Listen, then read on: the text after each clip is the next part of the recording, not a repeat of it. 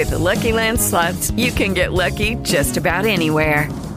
This is your captain speaking. Uh, we've got clear runway and the weather's fine, but we're just going to circle up here a while and uh, get lucky. No, no, nothing like that. It's just these cash prizes add up quick. So I suggest you sit back, keep your tray table upright, and start getting lucky. Play for free at LuckyLandSlots.com. Are you feeling lucky? No purchase necessary. Void where prohibited by law. 18 plus terms and conditions apply. See website for details.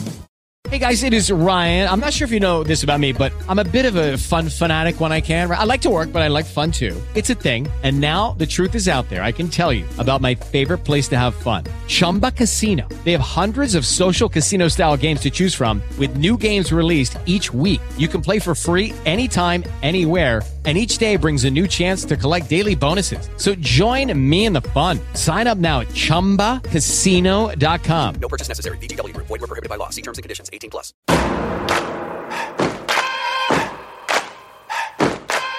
Esto es Corredor, el podcast de la gente que ama correr.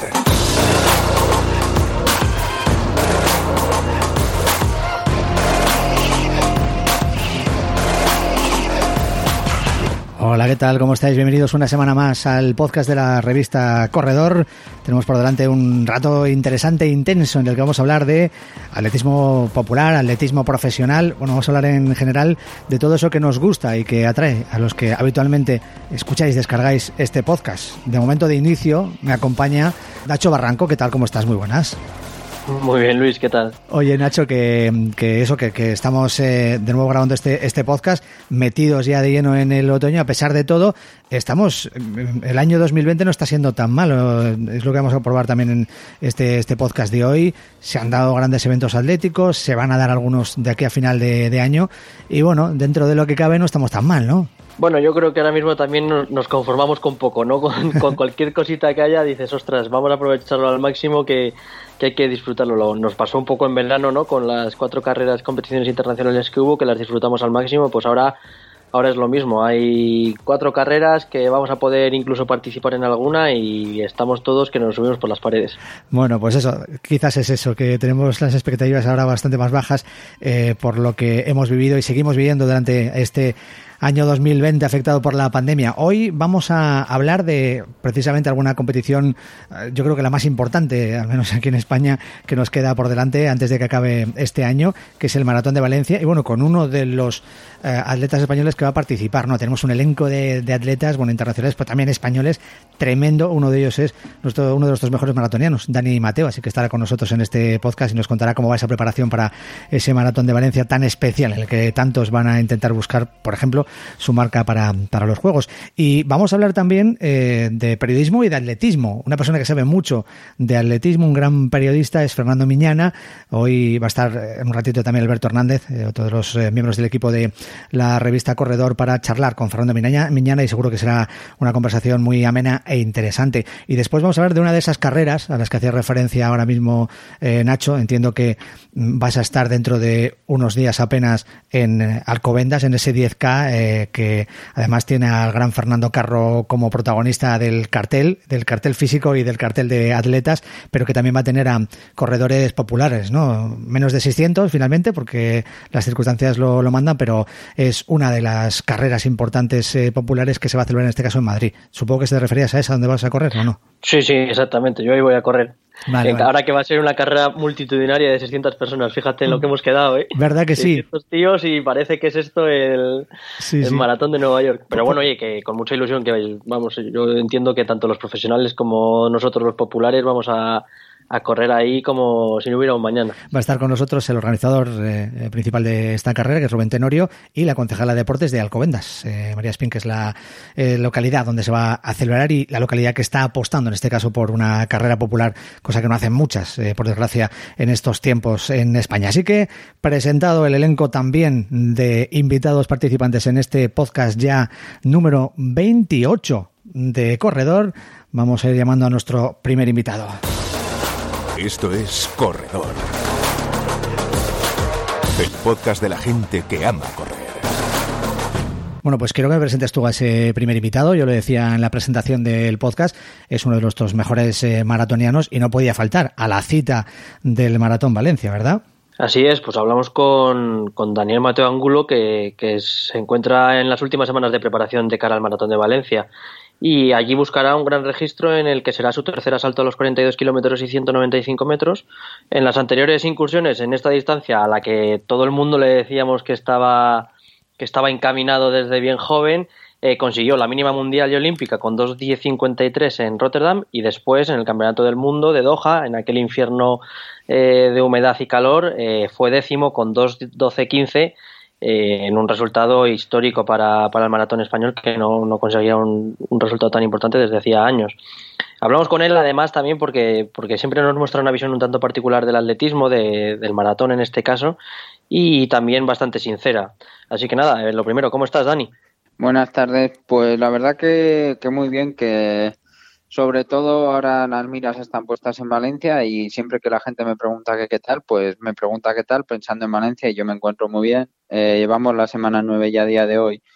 Eh, bien sabéis, yo lo mío es trabajar, currar, trabajar, currar, entrenar, entrenar y no me he quitado ni un kilómetro del plan, lo que quiere decir que ha ido todo divino, por lo que con muchas ganas de que pasen las semanas y, y nos vayamos acercando a, al día de Valencia. Yo la verdad que te pregunto así casi semanalmente, ¿no? Un poco cómo te ha ido y en todas estas semanas nunca me has dicho ni, ni siquiera regular. O sea, siempre has estado bien, eh, incluso la palabra esta que utilizas tú tanto que es divino. Así que nada, en, este momento, ¿en qué, ¿en qué fase de la preparación te encuentras? Entiendo ya que estaréis acabando de, de preparar todo, ¿no? Sí, bueno, nosotros básicamente lo que es el kilometraje lo acabamos de meter ya la semana 7, estamos en la semana 9 y ahora ya pues son cosas más específicas, es intensidad y entrenos para, para coger esa facilidad de correr que no te no puedes tener estas semanas anteriores que ha sido kilómetro tras kilómetro tras kilómetro y buscando eso, buscando unas sensaciones de más facilidad, de ir más a gusto y, y de correr bien, pues, pues con cara ya nosotros se puede decir que estamos, lo que llaman tapering, nosotros ya estamos bajando y poco a poco cada semana se van limando kilómetros, limando kilómetros hasta la última que, pues eso, ya se va entrenando poco. Bueno, aunque, aunque a ti no te gusta, totalmente entendible, ¿eh? ni a ti ni a tu entrenador os gusta comentar mucho el plan de entrenamiento, eh, ¿cuántos kilómetros puedes llegar a acumular a la semana? Para que la gente tenga una idea de, de cuál es el volumen de, de, entrenamiento de un maratoniano como tú, que además se caracteriza por acumular mucho. Bueno, eh, nuestro plan se dobla todos los días, son 13 sesiones a la semana y yo en esta preparación he llegado a hacer 221 kilómetros rondando lo que había hecho las anteriores y, y con bastantes semanas por encima de los 200, pero bien tú sabes y, y bien yo creo que una de las características que, que, por eso yo creo que mi adaptación a maratón ha sido buenas es que a, a, mí hacer tantos kilómetros realmente no se me hace bola, se me hace bola quizás un poco más la intensidad o quizás otras cosas y, y tanto kilometraje es cuestión de currar, es cuestión de paciencia y no, el número no concibo que sea un problema. Claro, cuando tienes como estas semanas que bajas, dices, jo, es que 160 se va de otra manera todos los días, se puede hasta rodar rápido.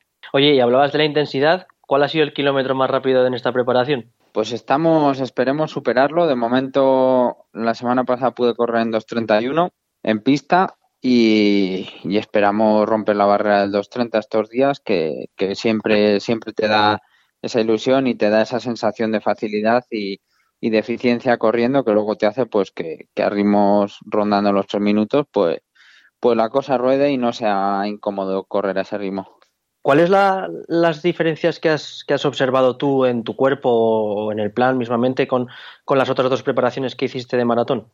Mira, pues en este aspecto yo creo que precisamente en esta preparación esa ha sido la gran diferencia.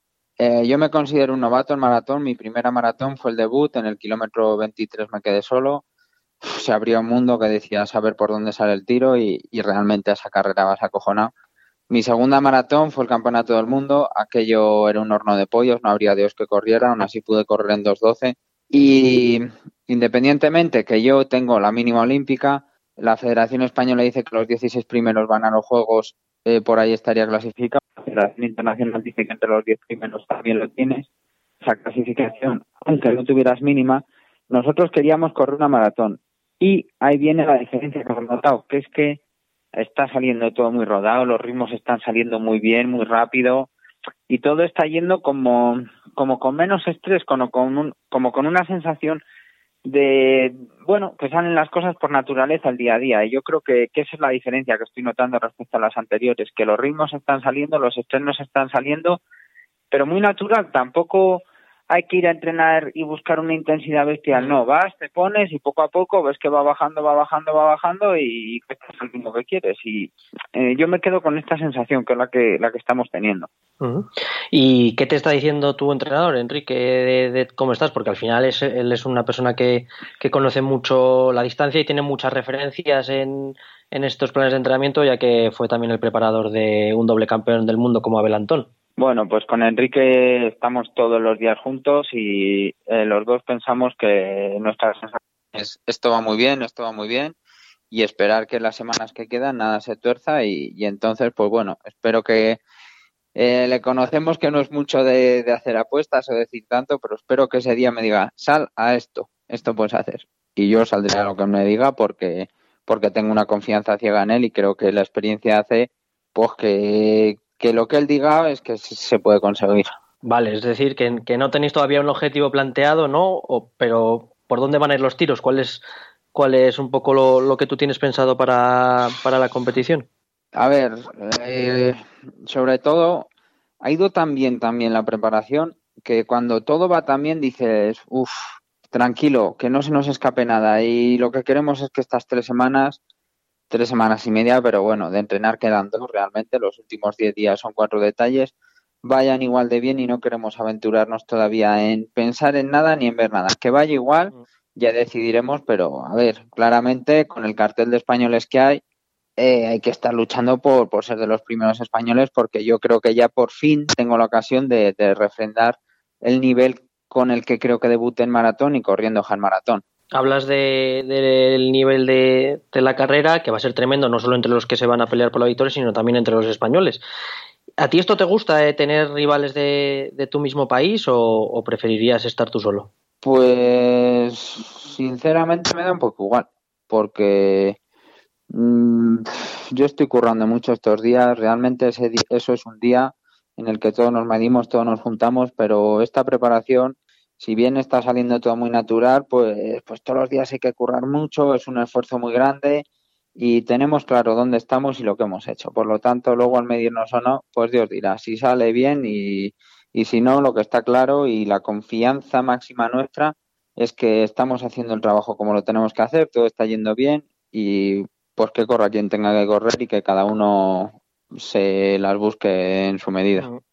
Oye, ¿te sientes una persona respetada dentro del maratón? Porque al final, bueno, es verdad que eres, tú te consideras un, novato en esto, que es verdad que solo vas a afrontar tu tercer maratón, pero oye, estuviste en Doha en una competición en la que no muchos quisieron ir, eh, hubo renuncias, hubo gente que, que no quiso prepararlo y tú ahí estuviste dando el callo, corriendo en 2.12 en un maratón complicado y siendo décimo de un mundial. Eh, no sé si, si te sientes eh, respetado por bueno, por tus rivales, por, por otros compañeros. En ese aspecto ocurre tanto el sí como el no. Por un lado, considero que, que, sí que hay un respeto, que hay un, bueno, pues creo que ahí están los resultados. Por otro lado, a mí eh, esto de que se está sacando un poco de contexto o están intentando, no, es que no tiene plaza, no, es que se la tiene que volver a ganar. Eh, he quedado décimo en un campeonato del mundo, un horno de pollos, 2-12. Allí la gente ni quería ir y nosotros nos arriesgamos a correr allí sabiendo que no podríamos correr otra maratón como podría haber sido Valencia 2019 con los grandes resultados que hubo, ni una maratón en el principio de este año 2020 por la fatiga que esa preparación nos supuso. En ese aspecto dices, ¿te sientes respetado? Pues no, porque creo que, que mis rivales cuando han competido en campeonatos de esa entidad y los resultados no han estado, no han sido muy similares a este, de, hecho, pues, pues bueno, han sido resultados que, que son más bien malos, para que lo vamos a llamar de otra manera, pues me parece una falta de respeto que estén diciendo que si mi plaza, que si mi no plaza, que si no sé qué, cuando para eso, para empezar, está la federación, que es lo que tiene que decidir. Por otro lado, sí que lo siento un respeto porque, porque si te das cuenta, yo debuté hace un año y medio y hacía no sé cuántos años que nadie corría en esas marcas, o en los últimos diez años habían corrido tres o cuatro, y desde que debuté yo hasta ahora creo que me han adelantado otros cinco atletas. Por lo tanto, creo que, mm. que ha marcado una tendencia muy buena en, en, el aspecto de maratón y sí que anima a mucha gente a animarse a saltar. Oye, estáis, bueno, has dicho estos atletas que, te, que han mejorado esas marcas, que en, Sevilla tanto Javi Guerra como Hamid Ben estuvieron en 2.7. Eh, tú dentro de, no, no solo por ti, eh, sino por el grupo de maratonianos que estáis ahora eh, peleando por, por, por, ser los mejores españoles, ¿cómo ves el asalto al récord de España de Julio Rey, ese 2.652? Bueno, pues yo la verdad With the Lucky Land slots, you can get lucky just about anywhere. This is your captain speaking. Uh, we've got clear runway and the weather's fine, but we're just going to circle up here a while and uh, get lucky. No, no, nothing like that. It's just these cash prizes add up quick. So I suggest you sit back, keep your tray table upright, and start getting lucky. Play for free at LuckyLandSlots.com. Are you feeling lucky? No purchase necessary. Void where prohibited by law. 18 plus terms and conditions apply. See website for details. que después del resultado de Valencia de Javi y Hamid pensaba que, que el mismo De Guerra Sevilla. lo de Sevilla, perdón, el mismo Guerra aquí lo intentaría y pues yo creo que ellos con las marcas que han corrido y ya han estado cerca de esto, es- yo creo que pueden estar en, en disposición de, de intentar el récord cuanto menos. Luego pues esto es lo de siempre. Si el día sale idóneo lo harán, si no sale idóneo y te quedas sin liebres, pues olvídate, pero, pero yo creo que, que sí que se puede estar ahí ya rondándolo después de unos años que, que se andan muy lejos. ¿Y tú? Bueno, esperemos que estas tres semanas vayan como han ido las nueve anteriores y, y yo creo que no estaremos muy di- perdidos de, esa de, de esos registros. Vale, es una- un, un buen semititular, no estaremos muy perdidos de esos registros. Eh, vale, eh, ahora ya quería preguntarte, cuando pase Valencia, que, ¿cuáles serán tus, tus planes? No sé si, bueno, ahora entiendo que, que estás muy focalizado en esta preparación y que, como todos, vamos casi semana a semana, ¿no? Pero no sé qué, qué planes tienes de, después en 2021 y, y a qué te a qué esperas eh, acudir, a qué campeonatos o, o de dónde esperas correr. Bueno, pues la verdad que creo que en el plan de maratón una clave es pensar en lo que tienes esta mañana, cuando haces lo de la mañana, pensar en lo que tienes esa tarde y, y al día siguiente lo mismo. Por lo tanto, nosotros ahora mismo pensamos en Valencia. En Valencia esperemos que, que todo salga como, como deseamos y una vez que ahí salga planificaremos, miraremos por un lado, miraremos para otro, pero bueno, siempre el objetivo principal son esos ansiados Juegos Olímpicos y, y ya en función de los Juegos pues rondará todo lo demás. Muy bien, Dani, pues nada, con esto con esto nos queda clara tu cómo ha sido tu preparación para, para este maratón de Valencia y, y un poco cómo, cómo es tu situación actual. Bueno, la última, hablabas en esta respuesta de qué es lo que tengo por la mañana y qué es lo que tengo por la tarde, qué es lo que has tenido esta mañana y qué tienes esta tarde. Mira, pues afortunadamente estamos en semanas de bajada. Esta mañana hemos tenido un, un entrenamiento tempo, un umbral de 16 kilómetros que nosotros lo hacemos sin calentar. Y esta tarde un poquito de gimnasio porque ya está, estas semanas se están cambiando y ya estamos bajando la carga. Y, y la verdad que hoy, una vez que ha pasado la mañana, hoy casi vacaciones, ¿eh? Hoy lo podemos considerar como, como que la tarde hablaba con mis compañeros, con Ibra Shakir, con David Ospuñana y decíamos, venimos aquí para no estar en casa comiendo más que otra cosa, porque si no saltamos la nevera. Bueno, nada, haremos pesas que, que al final nosotros, para nosotros el trabajo de pesas es muy importante y es un complemento. Ujú. Oye, lo bueno que tiene hablar con Dani Mateo es que, no se corta en lo que eh, cuenta habitualmente o lo que piensa en general del mundo del atletismo, pero eh, además es muy sincero cuando le preguntan, en este caso le preguntaban a Nacho, pues por eso, por su preparación, cómo se siente. Y estamos contentos ¿eh? de, que, de que estés así, eh, Dani, y que esas expectativas sean, sean pues al menos así, altas, pues, como lo sentimos nosotros. Em, Dani, que, vayan bien los entrenamientos, lo que te queda, que como bien dices es cada vez menos carga y, y eso, que te esperamos ver eh, a tope en el maratón de, de Valencia dándolo todo, que seguro que lo vas a hacer. Pues muchísimas gracias y eso, que vaya igual y que cerremos la preparación igual de bien que lo que ha ido hasta ahora. Corredor. El podcast de la gente que ama correr.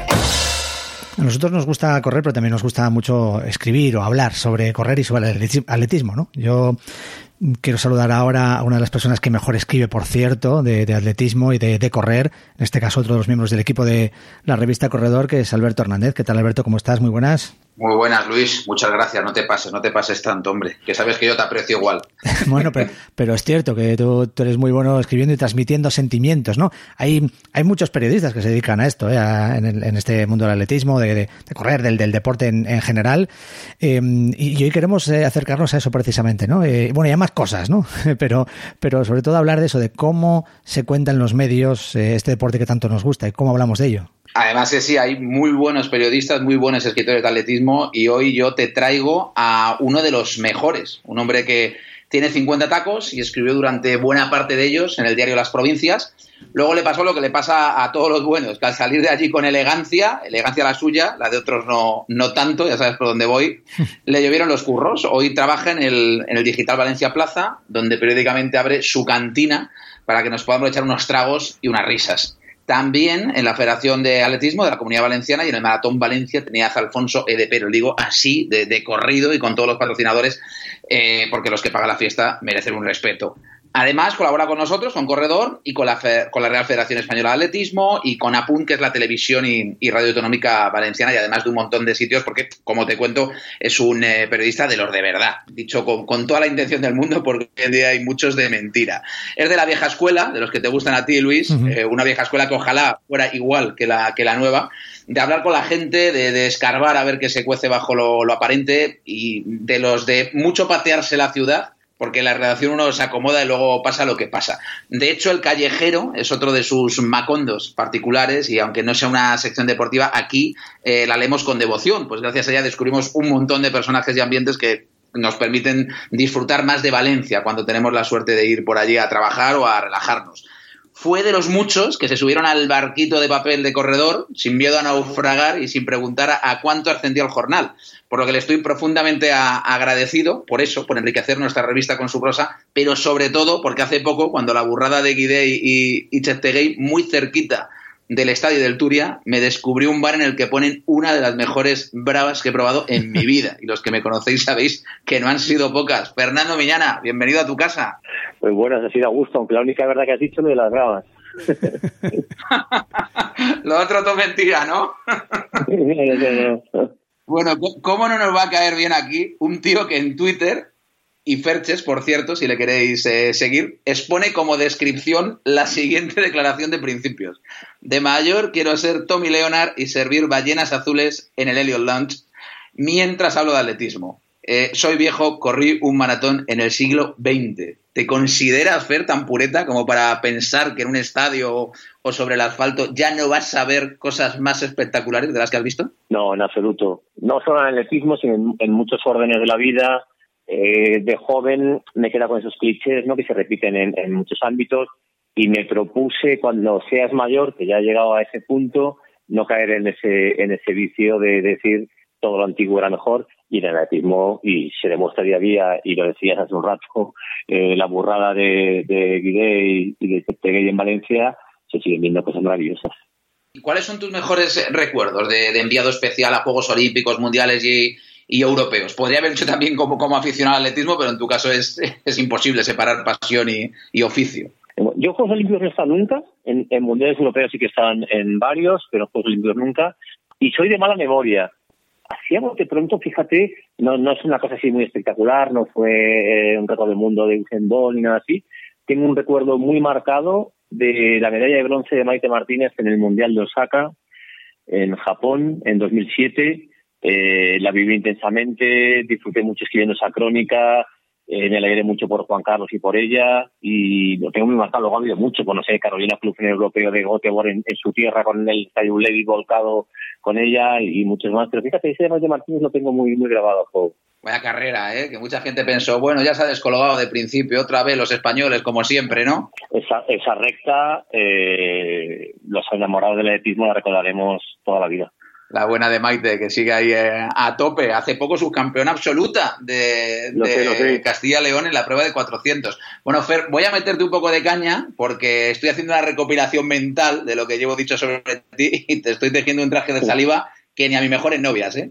eh entrenas siempre tarde. Tú y casi todos los colaboradores con los que me he topado en, mi vida laboral, incluyéndome a mí. ¿eh? ¿Por qué crees que sucede esto? O sea, ¿a qué se debe tanta procrastinación? Porque no, me imagino yo un pescadero abriendo tarde todos los días o un panadero. Ya, me captas tú la idea. Yo no sé los demás. En mi caso, eh, para mí escribir, entre, en, entregarme a, a escribir, a, a, escribir un, a hacer un reportaje, eh, supone mucha presión, porque yo siempre intento hacer algo que sea genial, ocurrente, diferente, no sé, que esté bien, ¿no? Por lo menos. Y, pero no tengo facilidad para hacerlo, ¿no? por, por desgracia no soy Carlos Arribas, aunque, no sé, él, él igual también se enfrenta a eso diario, no lo sé. A mí me da la sensación de que a él le sale con más, con más frecuencia, ¿no? Y entonces, enfrentarme a eso, si tengo un día de margen, pues lo dejo un día de margen porque no es fácil para mí enfrentarme a ese reto. Bueno, la verdad es que arriba si tú estáis entre los cinco y cuando le preguntes a alguien quiénes son los que mejor escriben de atletismo, es raro que en esos cinco no estéis uno de los de los dos. Y a, a no, pesar no, de yo, arriba no le llego, arriba no le llego ni a la sola de los zapatos, perdona. Oye, a pesar de ese clasicismo que te define, de libreta, el boli y oídos y poco más, sí que participas bastante en, en redes, ¿no? ¿Qué- ¿Qué te aportan Sí. y qué aborreces de ellas? Mira, yo soy una, me defino como una garrapata de, del Twitter sobre todo, ¿vale? Para mí Twitter es, eh, habla, habla mucha gente de otros ámbitos, pero para mí Twitter es la red de los periodistas, ¿vale? Y yo soy una garrapata que sigue, sigo a muy poca gente porque he sufrido lo- unos Juegos Olímpicos o un Mundial de Atletismo y en mi timeline, eh, lo juro, entran como cinco tweets por, por, por minuto, es decir, es una locura. Entonces, si sigo más gente, me, me parece imposible seguirlo. Y a mí, a la gente que sigo es importante, son sobre todo los mejores periodistas del mundo, de España y del mundo de atletismo, y luego algunos pocos más, pues por simpatía, por tal, pero sobre todo yo estimo Twitter para seguir a los que saben de esto. Y es un privilegio que, que hace unos años no existía, y ahora tú tienes en tu pantalla de tu móvil a los tíos que más saben de atletismo escribiendo a diario. Y aborrezco, a ver, a mí los haters me dan mucha risa. Eh, o los que te toman como si el Twitter fuera un medio de comunicación. Para mí, mi medio de comunicación es el que me paga y donde escribo, donde hablo o donde, vamos, donde, publico. Y el Twitter, eh, para mí es una barra de bar que a mí me encanta, sobre todo cuando hay un campeonato de atletismo o una prueba de atletismo y no tengo que, que trabajar. Me encanta sentarme en el sofá, ponerme a ver la prueba y, y comentarla en Twitter como con, con el mismo desparpajo con que lo haría en un bar con una amiga tomando una caña viendo una carrera de 1500. Voy a uno de esos días en los que no tienes que, que currar y espero que el ministro Garzón sea benevolente contigo, porque una de tus Sí. señas de, de identidad eh, digitales en esas jornadas de los grandes eventos atléticos es jugarte un penique cuando un corredor, saltador, marchador o lanzador te da buen feeling. Un solo penique. Eso es una especie de, de gracia que, que hago porque yo soy muy bocazas y, y en Twitter no dejo de serlo. Ya digo, para mí es una barra de bar y entonces me comporto igual de bocazas que sería en una barra de, de bar real, no virtual. Y entonces, eh, pues antes de una carrera, de un concurso, de, de lo que sea, me gusta si creo que ese, sobre todo si no va a ser el, el, el favorito que piensan todos, ¿no? Eh, si va a correr Usain Bolt y yo pienso que no va a ganar Usain Bolt, me juego un penique que va a ganar Coleman o quien sea, ¿vale? Eh, y me gusta, casi nunca acierto, pero a la gente le hace gracia lo del penique, eh, la mayoría se callan cuando me lo juego y cuando fallo me lo recuerdan todos que he fallado. Oye, ese concepto de, de barra de bar, un lugar que, que a los dos nos gusta mucho, es curioso porque en Twitter se generan enemistades, sin embargo, las barras de bar te puedes decir cualquier burrada que al final acaba todo o en un abrazo o en un calla calla que esta la pago yo ya pagarás esto otro día y, y a su casa todo tan tranquilo sin, sin tanto mosqueo, ¿no? En las redes es como que saca un poquito más la víscera. Yo, yo he cogido como un, como un latiguillo a, a todos los que te insultan cuando pones algo eh, y es, eh, me tomáis más en serio a mí que yo mismo. O sea, la gente se toma más en serio mis comentarios en Twitter que yo mismo. Yo pongo a veces chorradas por decir. Eh, hay días que pon- pienso una cosa y el día siguiente pienso la contraria. Y, y no me preocupa lo más mínimo porque Twitter es, pues eso, un barrical donde eh, chapoteamos todos. Oye, el atletismo ha salvado este año, creo yo, ¿eh? No sé si estás conmigo, con nota. ¿Y el periodismo? el, el atletismo con nota lo, lo comparto y, y no ha, y no ha sido nada fácil y el periodismo yo creo que yo creo que también eh, ha sido una época de echarle imaginación eh, y, y yo creo percibo no solo en el deportivo sino en el atletismo que cada vez se tratan los temas con más profundidad y, se intenta llegar más al alma de los atletas, de las personas y, eso se va extendiendo entre toda la gente que personalmente escribe atletismo y, se agradece la verdad como lector. A, menudo hablamos fuera de, micrófono, a veces incluso sin poner verde a nadie, de lo duro que es ver cómo la gente eh, no valora el trabajo de los demás, cualquiera. Tenemos una especie de, de endocentrismo laboral, ¿no? Quiero que la gente pague por lo que yo hago pero cuando me toca a mí aflojar la cartera, ya no. El periodismo relativo a, cosas de correr no es que sea ni mucho menos un sector de primera necesidad, ni mucho menos. De hecho, con nosotros está claro que para salvar el mundo no pueden contar. Pero oye, quiero pensar que entretenemos. Hello, it is Ryan, and I was on a flight the other day playing one of my favorite social spin slot games on chumbacasino.com. I looked over the person sitting next to me, and you know what they were doing? They were also playing Chumba Casino. Coincidence? I think not. Everybody's loving having fun with it. Chumba Casino is home to hundreds of casino style games that you can play for free anytime, anywhere, even at 30,000 feet. So sign up now at chumbacasino.com to claim your free welcome bonus. That's chumbacasino.com and live the Chumba life. No purchase necessary. DTW, void, were prohibited by law. See terms and conditions 18 plus. Que contribuimos a que, a que la peña se lesione menos, a que mejore sus marcas, a que aprenda datos que no tienen ninguna aplicación práctica en la vida real, pero oye, te sacan una, una sonrisilla, ¿no? Pues resulta que si todo eso lo haces eh, gratis, el lector responde en masa. Tú lo habrás comprobado también, Fernando. Pero si pides una mínima contribución, y, te hablo de que, por ejemplo, la suscripción previa a la web de Corredor, a soycorredor.es, es un euro al mes. Y el primero gratuito, ¿eh? Bueno, pues resulta que cuesta que no, que, vamos, que se ha traducido periodismo digital por periodismo gratuito y no hay manera. O sea, a lo Fernández te la lanzo. ¿Tú cómo lo ves? Yo lo veo y, lo vengo, todo periodista ha hecho esa reflexión, ¿no? Desde hace 5 o 10 años.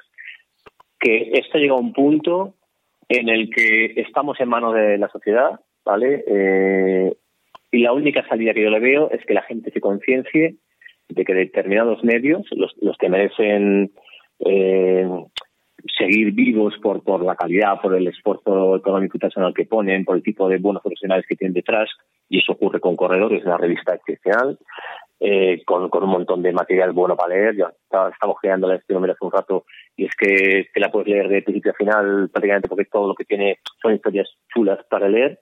Y vuelvo que es, es una cuestión de, de, concienciación social. Es decir, o la gente o la gente se da cuenta de que invierte ese euro o corredor se va y desaparecerá y dejarás de poder leer historias maravillosas de, Miguel Calvo, de Luis Arriba, de tuyas, de Nacho, de quien sean, o, esto desaparece. Y ocurrirá con esto y con todos los medios que cada uno considere que, quiere que pervivan. Y si tú quieres que perviva un, medio, has de invertir la cantidad ridícula, me parece, que, que, nos piden.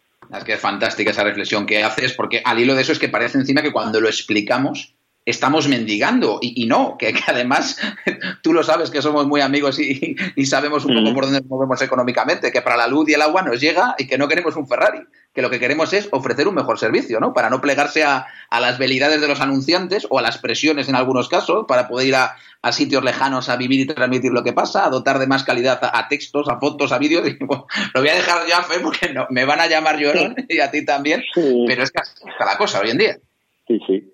Eh, es lo que digo, o sea, es que no, es un, no es un riesgo que yo diga aquí, ah, porque estoy en el gremio, sino es que desaparecerán medios que eliminaremos. Eh, luego pasa con, con, con, con, medios, con programas, con, con, cosas que desaparecen y dicen, no, ha desaparecido esto, haber ido, ¿no? o haber pagado por ello. Además que sí, además que sí. Bueno, vamos a las zancaras eh, puras, puras y duras. Eh, ¿Estás corriendo ahora? Competir no te pregunto por, por la escasez de pruebas en primer lugar y porque sé que mantienes una relación amor-odio con los dorsales. Sí, a mí, a mí lo de la competición eh, no me gustan mucho, no me gusta mucho correr con dorsal. He disfrutado muchísimo más corriendo los sábados por la mañana con mis amigos del grupo salvaje de Correcaminos, donde te decían que ibas a hacer 12 kilómetros y volvías a casa con 25 en las piernas. Eh, siempre había trampas, siempre había, no, en lugar de hasta aquí vamos hasta aquí el río, damos la vuelta y volcha. Siempre había, he disfrutado más eso que ponerme, poniéndome en dorsal en, un 10K, en una media maratón o en cualquier carrera de pueblo, ¿vale? El maratón me ha gustado mucho, eh, porque me inspira mucho en, en Martin Fis y, en toda esa generación de, de maratonianos españoles pero no se me, no nunca se me va bien. Eh, lo he pasado muy mal en los maratones que he corrido y prometí no, no volver a hacerlo. Y correr, pues tengo una fascitis eh, plantar que mi podólogo lleva dos años intentando quitarme y no consigue. En verano estuve para en seco porque ya estaba harto de correr y estar luego eh, dos días cojeando. Para mí ya es habitual levantarme y no poder apoyarme, estar una hora sentado trabajando, levantarme por agua y no poder apoyar. Eh, Es, una- es un dolor que ya tengo, ya forma parte de mi vida y aún así, pues eh, intento, hay días que no aguanto más y me escapo y me voy a correr aunque luego me arrepiento. Porque para la gente que no te conozca, que no te haya visto nunca en, en directo, tú tienes más planta de jugador de básquet, un tío muy, muy alto, ¿no? Mucho más alto que lo que sería un mediofondista alto, para entendernos. Sí, no, yo, yo de hecho, eh, de joven a lo que, de que más horas en mi vida fue jugar a básquet. De los 12 años a los 20 y pico, eh, jugaba básquet. Sí que es verdad que me gustaba mucho el deporte y a lo mejor jugaba básquet por la mañana y por la tarde corría una hora o, o al revés, o corría sábado por la mañana y por la tarde jugaba un partido de fútbol. Pero, pero sí, sí, yo tengo más planta de jugar de básquet que de corredor.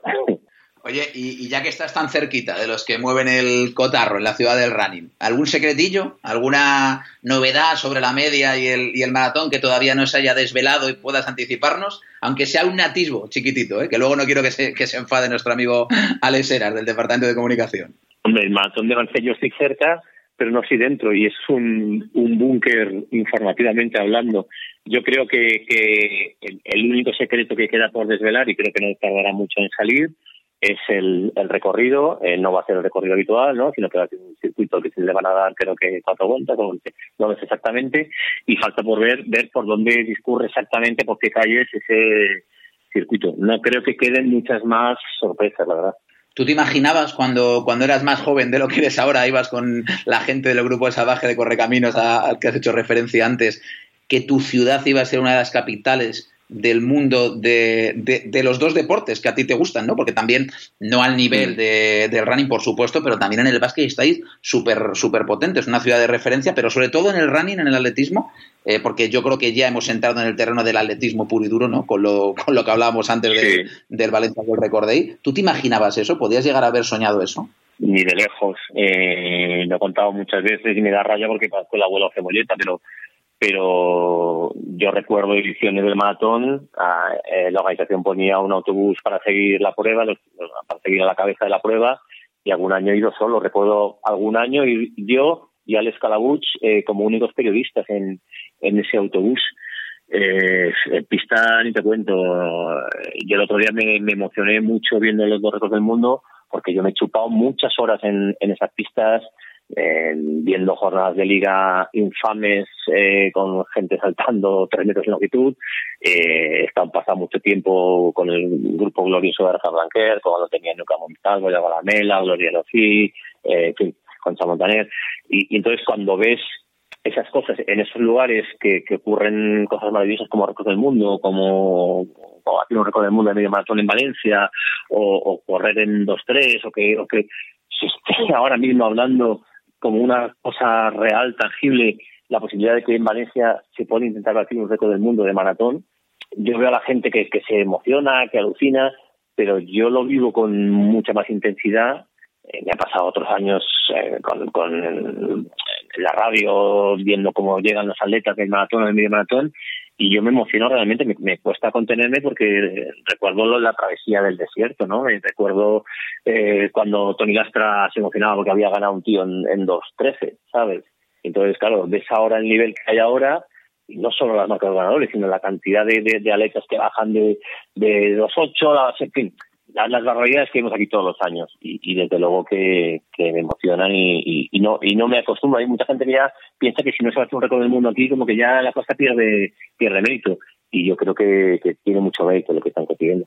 Es una cosa increíble, una cosa de locura. A mí a veces me lo, me lo, me lo parece. Oye, y cuando creías que ya no iba a salir el tema, para terminar, las zapatillas con placa de fibra de carbono y maravillosas. Mejor atletismo, peor atletismo o simplemente diferente atletismo. Eh, para mí esto es un poco atletismo ciencia ficción. Eh, hemos debatido horas y horas y se han escrito páginas y páginas y sí, eh, antes se competían pistas de ceniza, sí, antes las eh, pértigas eran de otra forma, sí, pero cuando había un cambio era un cambio para todos. Y de verdad que entiendo que, el atletismo tiene que evolucionar, que la tecnología evolucione, que todo avanza, pero me parece que este salto es tan brutal que la referencia para mí no son las pértigas antiguas ni las zapatillas antiguas de, de, yo que sé, de, de la o de lo que fuera, sino que para mí la referencia son los bañadores que suspendió la Federación de Natación porque empiezan a caer récords a, a, porrillo. Para mí el debate se acaba con el Mundial de Medio Maratón de Gdynia en Polonia hace unas semanas. Eh, creo que más de la mitad de los corredores participantes han logrado marca personal Mm, perdona, pero yo creo que no, hay debate. Es evidente que el salto que se ha dado tecnológicamente es tan brutal que se ha desvirtuado todo y no va a quedar un récord en, en ruta ni en medio fondo vivo en, cinco años. Como diría aquel, quizá nos hemos pasado. Fer, un placer, amigo. Y Luis, yo ya le he atosigado bastante, así que todo tuyo. Eh, nada, yo solo quería hacer una última pregunta, aunque yo sé lo que me va a responder, teniendo en cuenta lo que acabo de decir. Evidentemente, eh, ha cambiado mucho esto del atletismo por la tecnología de las zapatillas y por otras muchas cosas. Ahora estamos hablando de batir muchos récords, eh, pero entiendo que te quedas con, con otras etapas del atletismo, ¿no? Antiguas. No voy a simplificar todo a eh, Cheptegei Kipchoge versus Bekele Gebreselassie, porque ya sé lo que vas a decir, pero sí que quiero que me digas cuál es la época, eh, la era del atletismo, eh, que más disfrutas cuando lees historias o cuando tú cuentas historias? A mí me gusta diferenciar esa opinión típica de lo antiguo era mejor. Yo lo cambio por lo que te sucede en la infancia te marca mucho más, hmm. porque todo, eh, cuando tú eres un niño, todo es nuevo y todo te marca mucho más. Entonces, a mí, claro que me impresiona ver a Gay, claro que me impresiona ver Usain Bolt, claro que me impresiona ver a, a, a Pichardo, yo qué sé, a los atletas de ahora. Pero a mí lo que me enganchó al atletismo y lo que me emociona y lo que, y lo que aún me pongo nervioso cuando alguna vez he conseguido y lo he tenido al lado es con Sebastián Coe. Yo me aficionaba al atletismo viendo a Sebastián Coe. Y gracias a que corría Sebastián Coe, conocí a Steve Fobbes, a Steve Cram, a José Manuel Abascal, a José Luis González y a Jan Celesni, a Sergei Bunka, a, a todos los atletas, pero yo entré al atletismo porque me quedé embobado viendo correr a Sebastián Coe. Bueno, pues eh, me parece muy bien y además creo que tanto Alberto Hernández como yo somos más o menos de la misma quinta y un, parecido y también empezamos por ahí. Yo empecé con, en este caso con Abascal porque me peleaba más de cerca, pero sí, pero ahí estaba peleándose con, con, muchos de esos nombres que acabas de decir o con todos ellos. Eh, oye, que de verdad muchísimas gracias Fernando Miñana por eh, este rato, por esta conversación, esta charla que, que, nos ha encantado y que seguro que a los que nos están escuchando también le, le ha gustado mucho. Hasta la próxima a vosotros muchas gracias y a, Corredor por, darnos eh, tanta información y disciplinamiento del atletismo desde un ángulo que a mí me gusta mucho. Muchas gracias y un abrazo a todos. Esto es Corredor. El podcast de la gente que ama correr. Los que amamos correr también amamos las carreras en general, ¿eh? no tiene por qué, porque habrá gente que, que corra y decida no ponerse habitualmente dorsales, pero es que lo del dorsal nos engancha, no nos gusta y de hecho muchos seguimos corriendo después de muchos años porque hay carreras. Bueno, a ver, hay carreras. En este año 2020 muchas se han suspendido. Por suerte, en este tramo final del año hemos recuperado algunas no son lo mismo, ¿no? Porque eh, hay que poner en marcha medidas de seguridad que quizás eh, pues no nos hacen sentir lo mismo que antes, ¿no? Cuando estábamos en la salida todos juntos, pero eh, está claro que entendéis que, que no se puede hacer. Bastante contentos estamos con que se celebre, por ejemplo, el próximo día 22 de noviembre en Madrid una prueba en la comunidad, en la localidad de Alcobendas, que, además es una carrera que tiene unas buenas características, sobre todo para la gente que, que, quiere correr rápido. Bueno, es el 10K de Alcobendas y su organizador eh, es eh, Rubén Tenorio. ¿Qué tal, Rubén? ¿Cómo estás? Muy buenas. ¿Qué tal? Buenas tardes. ¿Cómo estás, Luis? Muy bien. Eh, ahora nos hablarás de la carrera, pero quiero también sumar a esta conversación a la concejala de deportes de Alcobendas, que es María Espín. Hola, ¿qué tal? ¿Cómo estás, María? Buenos días, buenas tardes, perdón. No sé en qué día vivo. Buenos días o buenas tardes, no importa porque. Buenas tardes, da igual. Lo que, tiene, lo que tiene el podcast es que la gente lo escucha cuando quiere. Nosotros lo estamos grabando por la tarde, por si alguien lo quiere saber, ¿eh? el martes por la tarde. Sí, buenas tardes, buenas tardes. Pero mm, ahora, ahora hablaremos, eh, concejala. Primero quiero que me, que me explique un poquito Rubén, como uno de los principales organizadores de, de este evento, el 10K Alcobendas, que se celebra el día 22 de noviembre.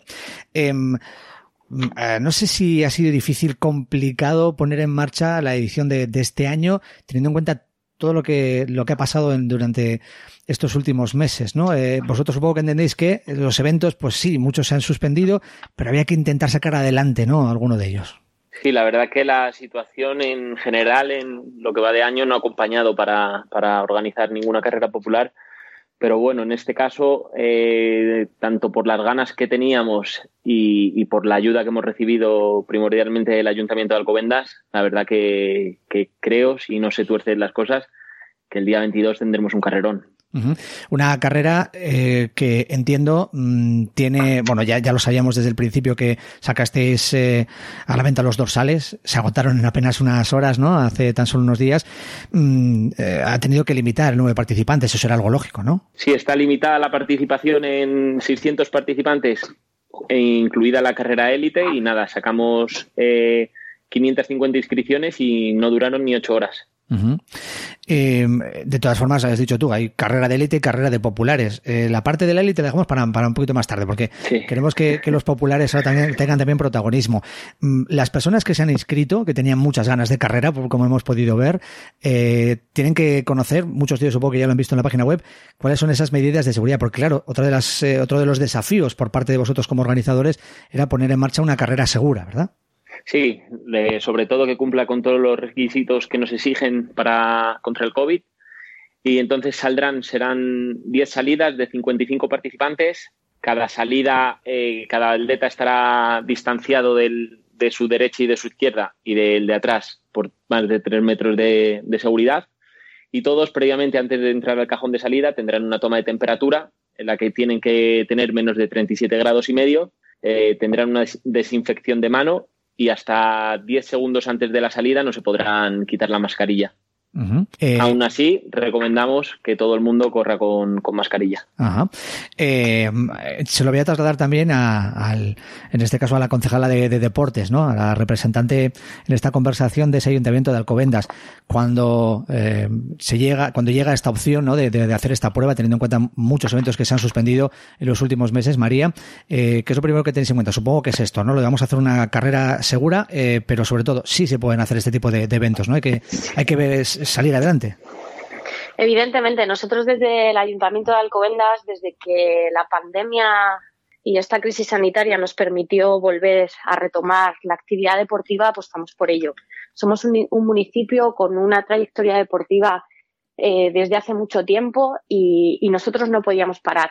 Es verdad que costaba mucho arrancar el tema de, eventos porque los clubes y, las entidades deportivas, eh, las dificultades que se le pone a la hora de, realizar eventos con todas las medidas de seguridad en estos momentos es más complicado, pero en cuanto vimos la oportunidad, eh, tanto con Rubén como con el Club de Corredores, un club eh, puntero en nuestra ciudad, y nos presentaron la propuesta de la carrera, no dudamos en que teníamos que tirar para adelante a día de hoy se permiten hacer este tipo de eventos con la seguridad y con las medidas, con las restricciones y nosotros apostamos por ello.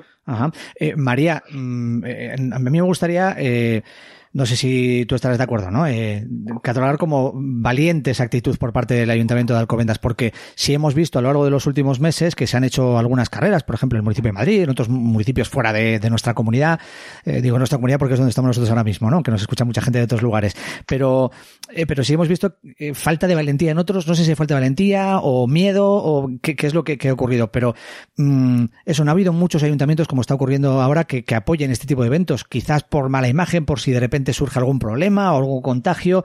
Mm, eh, ¿Qué, qué, qué, qué vosotros? ¿Qué pusisteis en la balanza cuando pensasteis en este caso apoyar este, este evento, esta carrera? Yo no creo que ya que sea valentía, miedo, un poco. Yo simplemente creo que los datos están ahí. Estadísticamente el deporte se ha visto que es un porcentaje ínfimo, mm, muy pequeño, lo que tenemos de nivel de contagios de esta enfermedad y claro, nos, para nosotros eh, dijimos, es primordial seguir haciendo deporte, es salud y si no tenemos los datos que nos avalen que en este tipo de eventos o en este tipo de acontecimientos deportivos estamos creando más contagio, pues tenemos que apostar por ello. Sí, de hecho, hace apenas unas semanas eh, se publicaba por parte del Ministerio de Sanidad un informe hablando de los rebrotes que había habido después del de, eh, desconfinamiento a partir del mes de junio y hasta septiembre y se constataba eso, ¿no? Que los contagios en eh, el ámbito deportivo eh, eran eh, lo que dices ínfimos, pero que es que además ni siquiera estaba dividido por eh, tipo de eventos, que ahí se incluye también el fútbol y demás. O sea que este tipo de carreras populares, que ha habido algunas, y, en general el deporte, la práctica del deporte, pues no estaban generando muchos rebrotes, ¿no? de ahí que quizás también yo considero que, que sí que es valentía por, por vuestra parte, teniendo en cuenta que estáis mirando los datos, estáis diciendo, no, vamos a salir adelante, pero no es solo el hecho de que sea salud y que haya que mm, poner en marcha este tipo de eventos porque de esa manera también contribuyes a seguir promoviendo el deporte, como hacían antes las carreras y que la gente esté más sana, sino también imagino, eh, pues eso, apoyo a los colectivos que viven de estos eventos, ¿no? Supongo que ahí en el Comendas, bueno, hablabas ahora del club, club Corredores, ¿no? Eh, que, organiza este evento y otros muchos. Este año no ha podido organizar muchos de esos eventos, pero también hay otros muchos, muchas empresas, muchas compañías que están también de alguna manera, pues empresas de cronometraje, eh, empresas proveedoras, ¿no? Para, para esta carrera, por ejemplo, que, que viven en gran parte de todo ello, ¿no? Supongo que también tenéis en cuenta esa parte económica. Claro, nosotros eh, es cierto que tenemos un, un tejido asociativo, deportivo y de clubes grandísimo que sin ese, que sin esa parte económica privada que son las empresas, patrocinadores que, que pueden llegar a, apoyar también el deporte, muchas veces es, es, complicado. Nosotros desde la parte pública sí que apoyamos este tipo de eventos y, y intentamos llegar hasta lo máximo con ellos, pero es, muy importante el que esas empresas también apuesten perdón, por, seguir creando deporte. Es cierto que en estos momentos está siendo complicado, pero bueno, el apostar también con eventos de esta categoría nos hacen que nuestros clubes también tengan ese empuje y esa relevancia que en este momento también es bastante importante. eh, Rubén, vamos a explicar a los que nos están escuchando y vayan a estar ese próximo día 22 porque eh, por, por, suerte se han agotado, como decíamos antes, los, dorsales. Eh, ¿En qué consiste esta prueba? Y para toda la gente que nos escucha de otros, de otros lugares, ¿por qué decimos que es una prueba rápida y, y para romper marcas? Es un 10K homologado por la Federación Española de Atletismo, básicamente porque es rápido. El circuito es diseñado con mucho cariño, lo hemos hecho, y sale desde uno de los puntos más altos de, Alcobendas y llega a uno de los puntos más bajos. Si no recuerdo mal, creo que tiene un desnivel positivo de favorable de 89 metros. Una carrera, por tanto, rápida ahí en, en Alcobendas, de esas que eh, gustan a muchos corredores que quieren bajar marca. Pero claro, eh, está el tema ese que mucha gente dice, hombre, es una carrera así, son 10 kilómetros, pero como es cuesta abajo, pues igual como que no cuenta, ¿no? Hay muchas personas que dicen, yo prefiero no contar esa marca porque es una carrera favorable. Mm, ¿Qué, tienes que decir a la gente que, que, comenta eso? No, yo creo que no, que tampoco es una carrera cuesta abajo, como, como le puede llamar a, a algunas personas. Es cierto que el primer 5000 es bastante favorable, es el que más desnivel tiene, pero el siguiente 5000 es prácticamente llano. Entonces, como tú en el primer 5.000 te pases un pelín de, de, rosca, lo vas a pagar mucho, porque es donde tienes que imponer tu ritmo y, y donde vas a acreditar verdaderamente el estado de forma que tienes y la marca.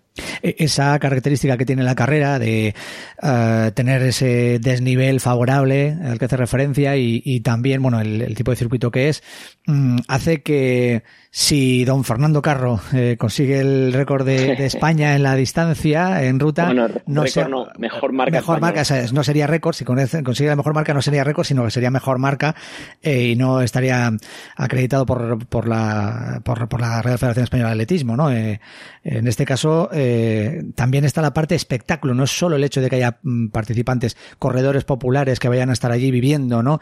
Eso que, muchos no han podido vivir en los últimos meses, sino que además está el espectáculo de la élite con Fernando Carro eh, como principal protagonista también de, del cartel de la prueba, ¿no? Sí, la verdad que cuando pensamos en celebrar la carrera, pensamos también en hacer algo diferente y también apoyar no solo el atletismo popular, que es lo que siempre hemos estado haciendo desde Club Corredores, sino también apostar por la gente que vive día a día del atletismo. Y en parte son esos atletas profesionales que este año, lamentablemente, por la crisis sanitaria, pues no han podido disputar las carreras que ellos les, les hubiera gustado. Y en este caso, pues Fernando Carro, con ese intento de, de mejor marca, ¿cómo, ¿cómo fue eso? ¿Eh, ¿Se lo planteasteis directamente a él? ¿O una vez que contasteis con él para la carrera, él os lo planteó? ¿Cómo fue aquello? Sinceramente por amistad y durante el COVID, durante el confinamiento, yo estaba dando vueltas eh, a, los varios eventos que, que, organizo y tenía en mente siempre en Alcobendas como eh, utilizar el 10K Alcobendas que, que, tuviera bastante repercusión. Entonces coincidí con él en el meeting de Ibiza, que iba a batir, él intentaba batir el récord de España de 2.000 obstáculos y se lo planteé. Le dejé la idea caer y dijo, pero si eso es muy difícil, no sé qué.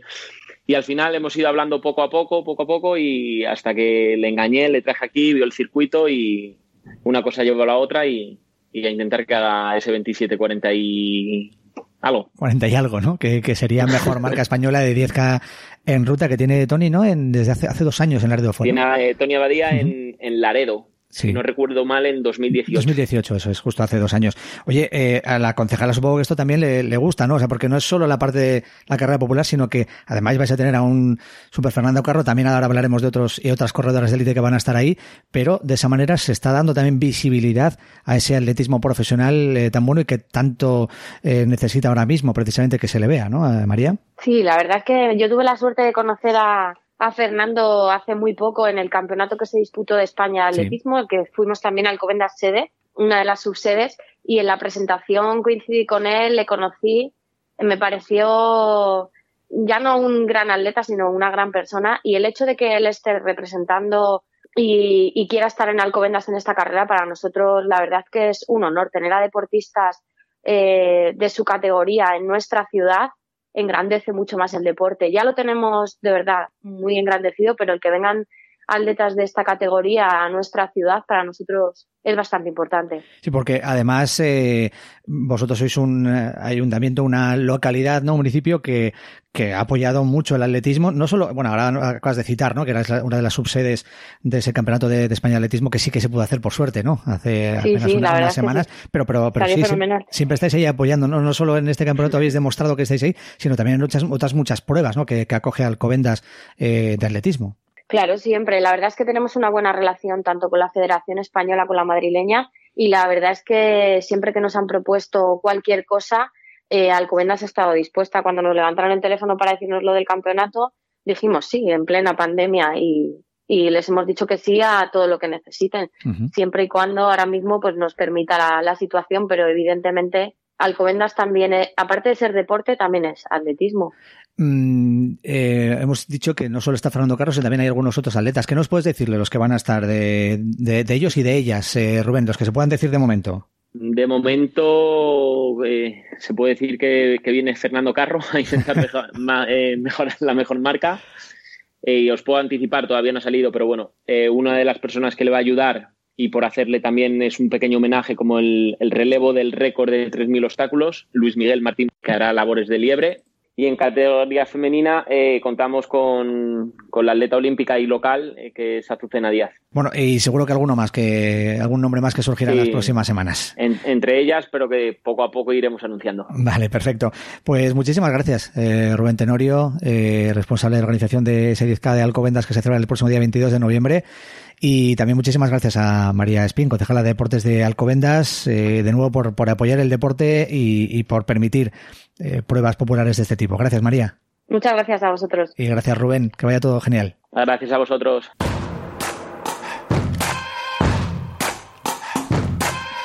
Bueno, y antes de despedirnos, antes de decir adiós, ya sabéis, el broche de oro de este podcast lo trae cada semana Óscar Alonso, de 72 kilos.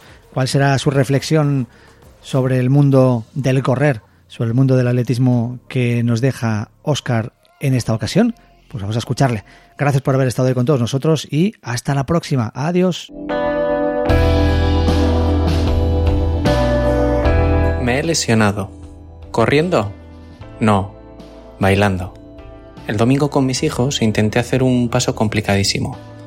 Saltar y estirar las piernas en el aire, como los cosacos rusos. Y el aductor me dijo, muchacho, dos semanas sin hacer ejercicio. Y aquí estoy, sin hacer nada. Bueno, haciéndole caso. A decir verdad, me estoy acordando de toda la gente que está lesionada y aprovecha el tiempo para descansar, luchar en silencio y aprender del proceso. A esas personas que se ponen a leer sobre ese músculo que se acaba de romper. O los que investigan nuevas formas de alimentarse, de entrenar, de cuestionarse sus objetivos. Lesionarse tiene un lado bueno. Es un gran botón de pausa. No de stop, de pausa. Quizá es momento de contactar con esos amigos que sigo en redes sociales y animarles a que sigan entrenando también. También podría buscar online un aductor nuevo o ver vídeos de cómo bailar correctamente como un cosaco ruso. Tengo un músculo lesionado, pero 649 listos para hacer otras cosas.